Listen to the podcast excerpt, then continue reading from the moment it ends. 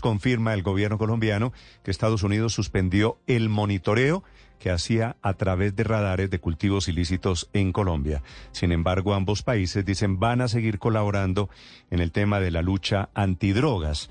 Quedamos en manos de radares de Naciones Unidas y de los internos.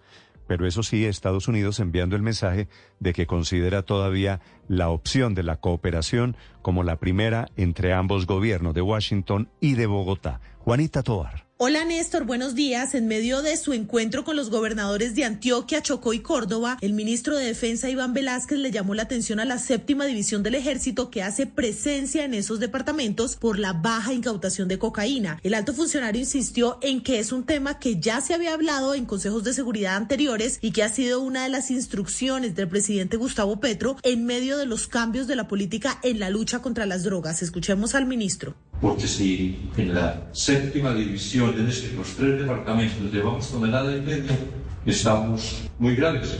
Y entonces ver cómo eso se va a incrementar de manera efectivamente sustancial, más frente a metas que son realmente ambiciosas desde la comparación con metas en, en años anteriores de tener ahora de 834 toneladas de cocaína que deberían incaptarse durante este año por toda la fuerza pública. Esa reunión se llevó a cabo en Medellín y es en respuesta a la petición que semanas antes en Bogotá habían hecho los gobernadores por la compleja situación de orden público que se estaba presentando en sus regiones. Por esta razón, allí el ministro de Defensa insistió en que la fuerza pública tiene que mantener sus operaciones de inteligencia independiente de si hay o no cese al fuego vigentes y anunció la construcción de un gran mapa nacional de minería ilegal. Pero mire, por otro lado, Estados Unidos dejó de monitorear desde hace unos meses los cultivos de coca en el país y tanto el Ministerio de Justicia como el director de la policía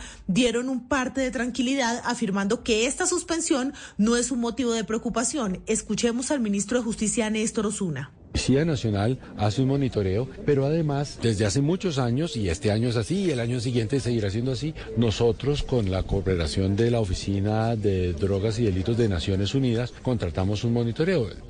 No sé si ustedes recuerden la cifra de las 204 mil hectáreas que era el 31 de diciembre de 2021, esa es la cifra de Naciones Unidas. Ya pronto, yo creo que el próximo mes, estará listo el informe que nos da datos a diciembre 31 del 2022 y ya está contratado el que da en el año entrante el informe del 2023.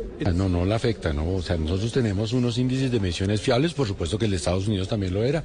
Ninguno da exactamente los mismos resultados, pero sí son resultados, digamos, que van siempre en la misma línea. El director de la Policía Nacional, William Salamanca, comparte la posición del ministro de Justicia, pues ambos insisten en que Colombia tiene sus propios monitoreos de cultivos que los hace la Policía Nacional y el otro lo hace con la Oficina Antidrogas de la ONU. Escuchemos al general William Salamanca. No afecta para nada porque la policía tiene también su propio control y monitoreo. Aquí vale la pena destacar y es que en reciente visita que tuvimos a Colombia por parte de una delegación de los Estados Unidos, del Congreso de los Estados Unidos, conocieron la contundencia, las capacidades, la decisión del gobierno de Colombia, de las fuerzas militares y la Policía Nacional para enfrentar el narcotráfico. Y aprovecho también la pregunta, contarles a ustedes que aparece un escenario en, este, en esta cooperación con Estados Unidos y es enfrentar juntos lo que está ocurriendo en Estados Unidos y es el fentanilo. Es un compromiso para enfrentar, para